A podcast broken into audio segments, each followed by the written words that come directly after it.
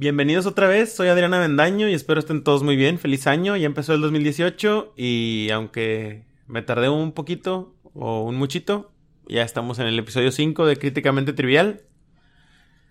Y bueno, pues este experimento de hacer podcasts empezó ya hace rato con sus espacios en medio y poco a poco pues ha estado cambiando de forma. Los primeros episodios, si algunos nos escuchan desde el principio, pues eran de platicar de cosas interesantes con varias personas que tenían backgrounds muy distintos. Luego, pues empecé a explorar esto de hacer el podcast de historia. Y siento que hacer las dos cosas, pues me ha molestado un poquito que, a pesar de que vamos en este quinto episodio, eh, cuando se meten al podcast dice episodio 30. Y eso es como que confuso. Entonces creo que es hora de separar las dos cosas. Críticamente Trivial va a seguir siendo de historia y en un futuro, que espero no sea muy lejano, podré empezar de nuevo algo parecido al primer concepto, pero probablemente con otro nombre y va a tener otro link y otra página y todo así separado. Así que si de repente están escuchando los podcasts o están bajando los episodios que siguen y ven que van cambiando los nombres o los números, pues no, no se saquen de onda. También aunque después de este tiempo a lo mejor ya se les fue olvidando, no se les olvide dar share, este, recomendar el podcast. Hay mucha gente que no escucha podcasts, a lo mejor de año nuevo, este, de propósito de año nuevo, enséñenle a alguien a escuchar podcasts. Este, no tiene que ser este, pero de verdad, de verdad, yo lo veo como una herramienta muy, muy buena y es una muy, muy buena fuente de, de información y hasta de entretenimiento. Y pues dar sus, sus comentarios, sus reviews, like, share, todo ese show en las redes sociales, de verdad, de verdad, de verdad. No puedo enfatizar que tanto eh, ayuda al podcast. Y muchas gracias. Pero bueno, una vez que hablamos de la burocracia, ya volviendo a la historia, en el último episodio nos quedamos ya muy cerca de la primera batalla y platicamos de el detalle y la minuciosidad con la que los alemanes habían planeado el ataque con el cual iban a poder dominar Europa. Si es la primera vez que escuchan este podcast, les recomiendo regresar a los primeros episodios para ir al corriente, o si quieren una refrescada de memoria, pues también regresen a los primeros episodios. Pero por lo pronto, pues vamos a seguirle a esto. Ahí a todos que me dijeron que dónde estaba el, el episodio que seguía, pues otra vez una disculpa por el tiempo que tomó, pero ahí va.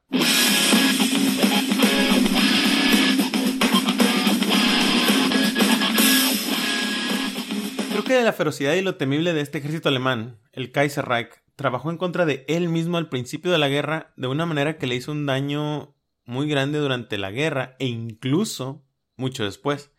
Ayudó a establecer esta reputación alemana de que eran los malos. Porque este ejército era tan temible, daba tanto miedo. Todo, desde la precisión de las prácticas, el equipo, hasta la organización, la logística, el liderazgo, hasta los elementos intimidantes que tenían dentro de ellos mismos. Tenían una unidad increíble, que se llamaba húsares de cabeza de muerto, que data de las guerras napoleónicas o tal vez antes, y eran los húsares antiguos con cascos de piel de animales. O sea, estamos hablando de 1914, no 1810, y tienen casco de piel y enfrente tienen un cráneo. No sé si se acuerdan un poco de la SS de la Segunda Guerra Mundial, pero recordemos que todo esto es antes de lo que hicieron los nazis. Los nazis solo modernizaron lo que ya eran tradiciones clásicas alemanas, y en muchos casos pervirtiéndolas y manchándolas de oscuridad, pero los húsares de cabeza de muerto son muy famosos e intimidantes, como debían de ser. Pero luego tomas este ejército temible, feroz e intimidante, que se ve como que puede conquistar y ganarle a quien sea en el mundo, y la primera vez que los ves en acción es contra los pobrecitos de los belgas. Una pequeña nación neutral, de menos de 100 años de edad que nunca ha peleado una guerra. De hecho es tan pequeña, pero tan pequeña y está rodeada de tantos poderes tan grandes que racionalmente pues llegaron a la conclusión hace tiempo de que pues no importa que tanto esfuerzo pongan en su defensa, pues no pueden ganar. Los belgas, si se hubieran preparado para la batalla o no se hubieran preparado para la batalla, pues hubieran perdido nada más un poco más rápido que si, los, que si se hubieran preparado obsesivamente para la guerra toda su confianza la terminan poniendo en estos tratados internacionales que tienen con gente que pues se supone que va a garantizar su seguridad, que al final pues es como todo esto termina pasando, ¿no? Pero sí construyeron algunas defensas, tal vez más como queriendo decir, pues no te podemos matar, pero podemos herirte. Y estas defensas son muy muy buenas, porque es justo en ese periodo de la historia humana en que las fortificaciones, los fuertes, llegan a su máximo esplendor. Digo, todavía somos fuertes, pero ya no es para nada con lo que se construía al principio de la historia, hasta justo el momento en el que estamos hablando, porque en ese entonces podías armar toda una estrategia de defensa basada en fuertes. Ahora tienes estas posiciones especiales y las defiendes con un fuerte, pero si quien sea decide que van a empezar a mandar misiles y bombas, pues no hay un fuerte que lo aguante, ¿no? Eso es algo que vamos a aprender muy muy pronto en esta historia. Pero todavía durante los 1800, cuando estos fuertes belgas estaban siendo construidos, este es el periodo donde parece que la tecnología moderna va a hacer que estas cosas se vean como como el aire espacial, como eh, algunas partes de Star Wars, una de esas defensas planetarias que de repente se ven. Y van a terminar construyendo estos maravillosos fuertes subterráneos. Barbara Tuckman dice que son como castillos que se hundieron bajo tierra. Y lo que hacen me recuerda a las películas de Godzilla o esas películas de monstruos donde tienes un planeta y van a tener un arma que va a salir de la superficie y disparar y luego vuelve bajo tierra. Y eso es justo lo que pasa en estos fuertes. Y tengo que recordarme que tan cool es eso porque es como steampunk, como algo así como película, porque cuando construyen estos fuertes en Bélgica, es al mismo tiempo en que México y Estados Unidos están intentando atrapar a Jerónimo y un montón de apaches en el sur de Estados Unidos. Mientras eso pasa, los belgas tienen todos estos engranes y cadenas y construyen estos fuertes subterráneos. Y puedes ver algunas de estas cosas si ves la línea Maginot, que llega una generación después y esto obviamente pues es algo similar. Pero si lo ves desde la superficie, apenas te enteras que hay un fuerte ahí. Pero bajo tierra hay una masa gigante de concreto, vías de tren subterráneas moviendo armas y municiones, conectando todo.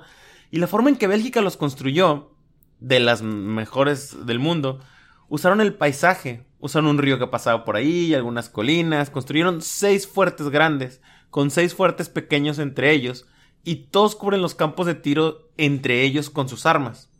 O sea, si el fuerte A llega hasta algún lugar con sus armas, el fuerte B también, entonces se empalman y no hay un lugar en el que no lleguen las balas hacia el enemigo. Y es entre estos fuertes donde los belgas tienen planeados poner soldados en las trincheras. Así que entre los fuertes hay gente que tiene un sistema de soporte por parte de los mismos fuertes. Y luego a esto le sumas más tropas a 500 metros, un kilómetro para mantener a la, artillería enemiga lejos. Total, tienes un sistema que aunque tal vez no te permita ganar una guerra contra alguien como Alemania, pero puedes darles un, muy buen golpe y que de perdido pues les sangre la nariz y a decir, ya ves, de verdad, tal vez Alemania no quieres hacer esto. Mm, y los alemanes pues no están muy seguros de esto. Así que cuando llegan a Bélgica, como que medio creen que el ejército belga se va a hacer a un lado, como habíamos platicado el episodio pasado, o iban a tirar algunos disparos al aire, ya protegimos nuestro honor, ahora nos vamos a hacer a un lado ahora sí. Y el primer signo que encuentran los alemanes de que esto no va a ser así cuando llegan, y los puentes destruidos, los túneles destruidos, las vías de tren destruidas. Eso hace que los alemanes se enojen, se ponen fúricos, se, se prenden del techo, como dice mi mamá. Porque ellos tienen prisa. Tienen su itinerario muy justo si recuerdan. Y ahora tienen que lidiar con al menos pesadillas de transportación en un sistema de caminos que como quiera iba a estar obstruido. Ahí está la primera parte de la pesadilla. Y luego los alemanes intentan cruzar algunos de estos ríos en balsas y los belgas empiezan a dispararles. Así que los alemanes ponen en acción un grupo que habían sorpresivamente, que no habría sorprendernos a nadie, un grupo que habían diseñado específicamente para encargarse de estos fuertes. Y esta es la parte de la historia en la que tienen que entender en dónde estamos. Cuando se declara la guerra, tienes 72 horas en que todo el mundo está intentando comprender esta idea. Y al mismo tiempo, empezar a prender los botones para movilizar la máquina del juicio final, como le llamamos. Donde le están llamando a todas, a todas las fuerzas. Tenemos suficientes suministros aquí. ¿Cómo vamos a llegar para allá? Y están todos hechos bolas intentando llegar primero en la carrera al frente de la guerra porque nadie quiere perder. ¿Qué pasa si hay una guerra y solo un lado viene? ¿Se acuerdan?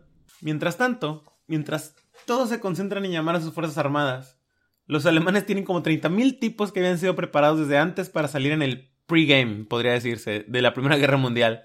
y destruir estos fuertes si se necesitaba, porque estos fuertes bloquean el camino. No puedes llegar a ese sistema de caminos de Bélgica que necesitas para llegar de Alemania a Francia si no destruyes esos fuertes que están en lugares como Lisch o Namur. Así que 30.000 hombres habían estado entrenando por años para este trabajo. Como dije antes, este era el día llamado Der Tag, el día. Esto ha sido planeado por un largo, largo tiempo y como mencioné, pues los alemanes tienen esta unidad especial de 30.000 hombres cuyo trabajo es destruir estos fuertes si los belgas no se hacen a un lado y los entregan. Los belgas no se hacen a un lado ni los entregan. De hecho, los belgas van a enseñarnos la primera gran lección de qué ha cambiado desde la última vez que los grandes poderes se enfrentaron. ¿Qué tanto es ese poder asesino de las máquinas que le dan al hombre? ¿Qué tanto han cambiado la ecuación de la guerra? Las máquinas han estado tomando un papel más y más importante con el tiempo. Esta es la guerra donde toman ya el papel central. La supremacía del hombre en el campo de batalla, aunque sea quien opera las máquinas, es ahora secundaria a comparación del poder asesino y mecanización que pueden ser creados por las sociedades modernas. La tecnología era devastadora cuando era usada contra tribus y naciones que no podían competir militarmente. Pero los belgas van a demostrar lo que un pequeño ejército de soldados de chocolate, que es lo que los alemanes llamaban y creían que iban a enfrentar, bueno, lo que un pequeño ejército de soldados de chocolate le puede hacer al ejército más grande del mundo por lo mortífero de las armas que tenían a la mano. Y uno de los subtemas interesantes de este conflicto que viene es qué tanto tiempo le toma a algunas personas el absorber las lecciones que están siendo enseñadas durante el mismo. Lección número 1. ¿Qué tan mortíferas son las armas y cómo tienes que ajustar para ese factor? Algunos generales creen que entienden esto antes de la guerra, porque han estado prestando mucha atención a esa guerra de 1905 que mencioné hace algunos capítulos, la guerra ruso-japonesa. Esa guerra enseñó lecciones de qué pasa cuando los dos lados usan las metralletas y los dos lados usan artillería moderna, pero dichas lecciones no eran las lecciones que la gente quería aprender. Si eres un comandante de caballería, tu brazo del ejército ya se ve como algo que probablemente no va a sobrevivir. Desde las guerras de Napoleón se demostró que la caballería nada más va a morirse al campo de batalla. Lo único que los comandantes de caballería siguen teniendo a su favor es que no hay automóviles decentes, pero ya habrá para cuando termine esta guerra. Pero ahorita, pues, son una novedad. Van a ser utilizados nada más en situaciones nuevas o extrañas, pero las milicias del mundo no tienen miles de automóviles listos para ser usados. No todo está mecanizado como en la Segunda Guerra Mundial. Todos, todos usan caballos. Incluso si solamente mueren en el campo de batalla como mera carne de cañón, no hay nada que pueda sustituirlos. Pero estos comandantes de caballería no querían escuchar que será aún peor de lo que era. Esperen a ver lo que las metralletas modernas hacen cuando son usados contra tu caballería. No quieren escuchar eso, así que dicen que los resultados no son representativos. ¿Dónde habrá escuchado eso antes? Hay comandantes que están muy convencidos de la idea del poder de las bayonetas y de atacar de frente. Por ejemplo, toda la filosofía de ataque francesa en este momento está conectado a que debes atacar, con la bayoneta en mano, a lo mejor no llegas a pelea mano en mano, pero ese estilo agresivo de ataque es lo que quieres. Si te lo has pasado predicando esto, es la doctrina de tu país y tu filosofía militar completa se basa en la cultura de la ofensiva. Y como dicen Khan, que me imagino que es la palabra francesa para agallas, todo se trata de agallas. Nadie quiere escuchar que las metralletas hacen que haya tripas regadas por todo el campo de batalla. Y no sirve de nada tener bayonetas u ofensivas ridículas. Los franceses van a decir, bueno, no funciona porque son rusos o japoneses, pero va a funcionar para nosotros porque somos franceses y porque somos un gran ejército. Digo, hay muchas maneras de racionalizarlo, pero el punto es que no quieren aprender. Muchos ejércitos alrededor del mundo están organizados como en épocas napoleónicas. No quieren saber ni escuchar que esa forma de organización está completamente equivocada. La caballería francesa va camino a la guerra, como dije antes, pero tienen que imaginarlo si quieren ver cómo se veían los soldados de la época napoleónica, pueden ver fotos de soldados de 1914 caminando a la guerra, es igual. Tienen pecheras de metal y cascos en los caballos y tendrían que ser expertos para poder ver la diferencia de una foto de caballería de 1914 y una foto de la caballería de Napoleón en 1814 y encontrar las diferencias. Los oficiales van a ir a la guerra con guantes blancos, con espadas, se van a parar y van a marchar al combate formados como pinos de boliche, como cuando entrenaban antes. Ninguna de las personas que consideran esto un pilar integral de la cultura militar va a querer aceptar que las reglas ya cambiaron. En 1905 tuvieron una elección. En 1914 van a tener otra. y es cuando los alemanes llegan ahí a querer tomar estos fuertes. El 5 de agosto de 1914, los alemanes atacan cuatro de estos fuertes belgas. Ahora, entre los fuertes, los belgas así con prisa pusieron algo de infantería, un par de metralletas y otras cosas. Los alemanes, como saben, tienen pues un poquito de prisa, entonces no tienen tiempo de tenerse y matar a los belgas de hambre. Esta fuerza de 30.000 hombres con artillería tiene que entrar y resolver esto a base de puro poder, para que los ejércitos detrás de ellos puedan seguir con este gran ataque a Bélgica y después Francia. Y atacan estas trincheras y los belgas los destruyen, los masacran, montañas de cuerpos y los belgas no saben qué hacer con ellos porque las montañas de cuerpos se vuelven un problema.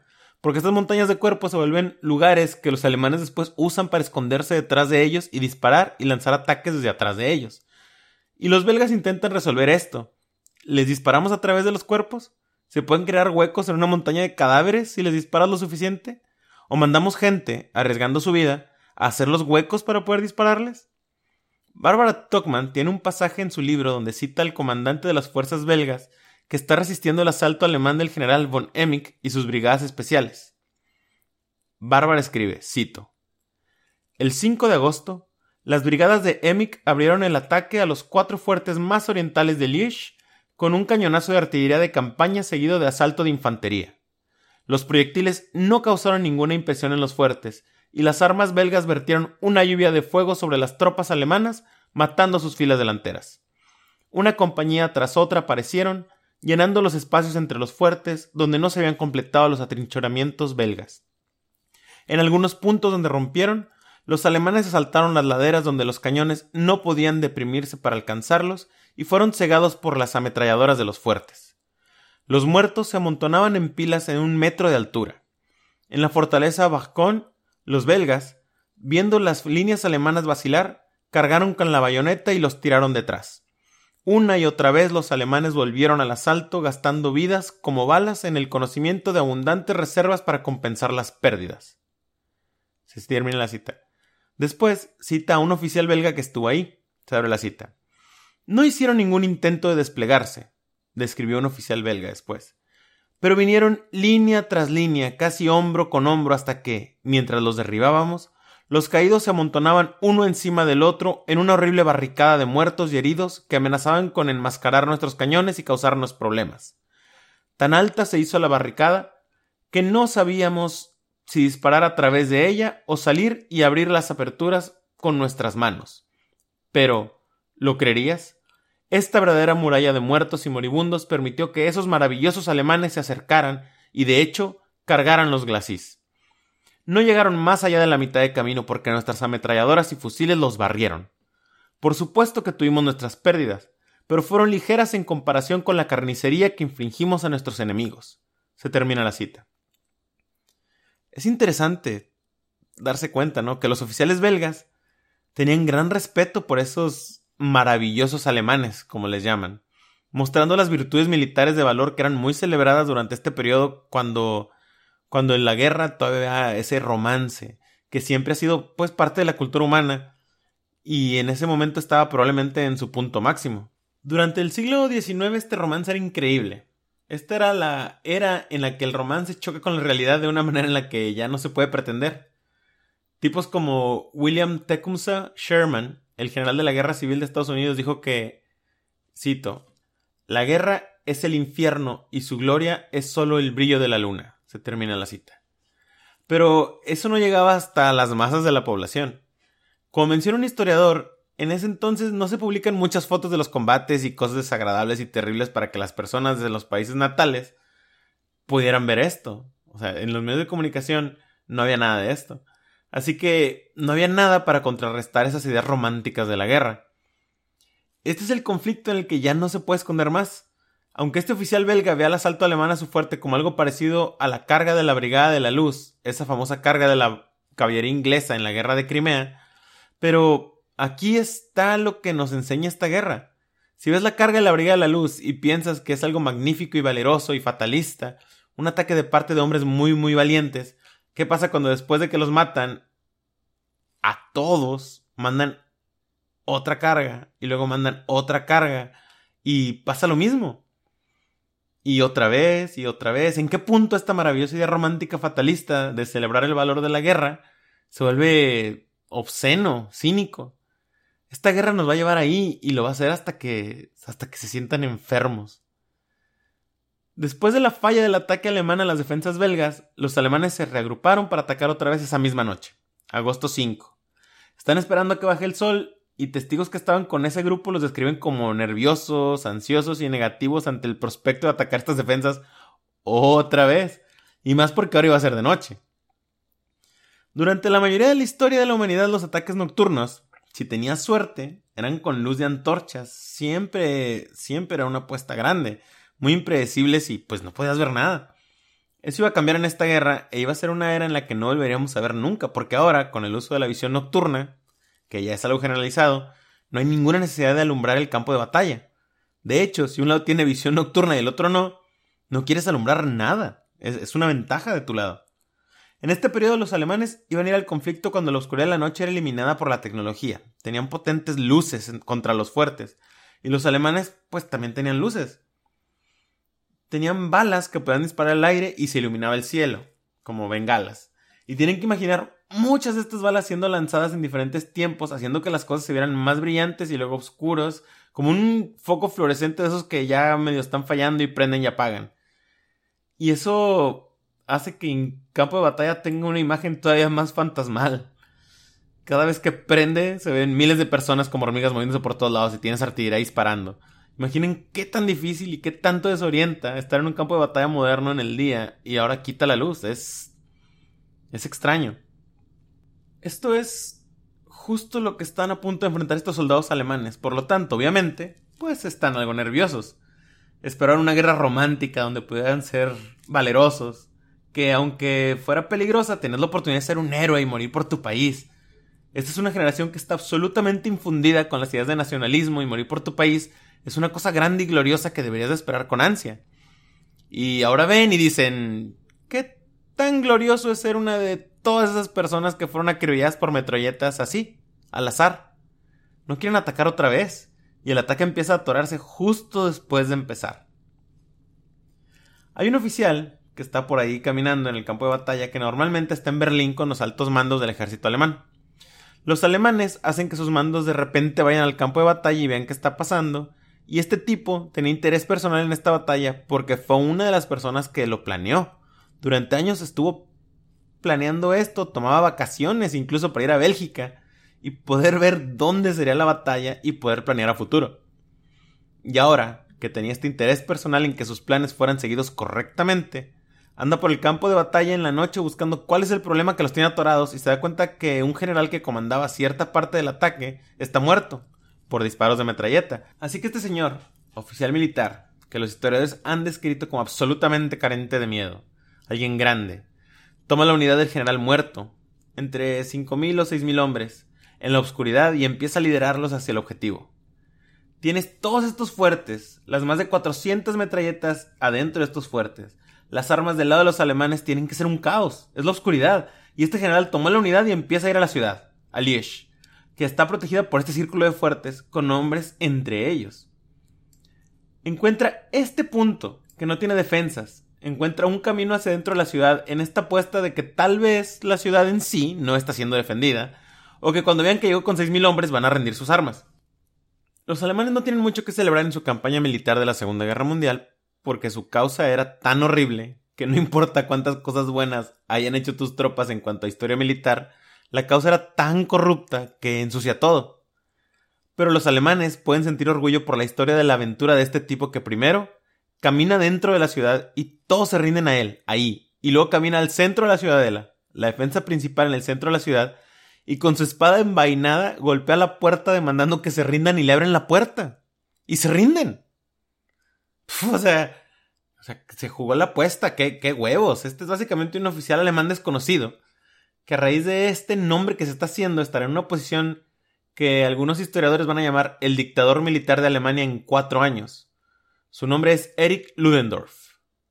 Las acciones de Ludendorff de esa noche nos van a recordar que a pesar de lo que dije previamente de que las máquinas habían tomado un papel protagónico en la guerra, la artillería, armas y esas cosas, no puedes nunca descontar el factor humano. Este factor humano es probablemente el factor dominante entre adversarios que más o menos están al mismo nivel. No existe una cantidad de genio militar que pueda salvar a Bélgica de Alemania. La diferencia de potencial es demasiada, pero entre dos países más nivelados, el liderazgo es el factor decisivo. Y el valor mostrado por Ludendorff ese día es un precursor a lo que podemos esperar de él más tarde, y lo que los rusos pueden esperar de él muy muy pronto. La audaz captura de la ciudad de Lisch por parte de Ludendorff no soluciona el problema que tienen los alemanes, porque todos esos fuertes siguen ahí. Tomó la ciudad, no los fuertes, que siguen ahí listos para dispararle a las columnas de alemanes marchando, sino los quitantes de que empiece la marcha grande. Así que Ludendorff llama a su as bajo la manga. Como dije, los alemanes han estado planeando este ataque por mucho, mucho tiempo. Sabían que los belgas tal vez se iban a resistir y sabían que si lo hacían, tenían que tener un arma que fuera más grande que lo que las personas que construyeron estos fuertes jamás hubieran imaginado. Los 1800, aunque algunos de estos fuertes son de 1900, fue una era en la que los dos fuertes básicamente garantizaban al gobierno de Bélgica que serían inmunes a cualquier cañón en el mundo. Pero esos cañones que eran conocidos ya no eran los más grandes que estaban disponibles. Esos eran los de los alemanes. Y nadie lo sabía hasta que se aparecieron en la escena y se convierten en una demostración más grande que la metralleta aniquilando a esos pobres alemanes atacando las defensas belgas de que el armamento ahora era digno del juicio final. Si lo imaginas magnificado unas miles de veces. Las armas que vienen de Alemania a Bélgica para vencer estos fuertes son el mejor ejemplo que se puede pensar para demostrar cómo ha cambiado todo desde la última vez que los grandes poderes pelearon en Europa 100 años antes. Y en ningún lado es más demostrable y obvio que en esta artillería.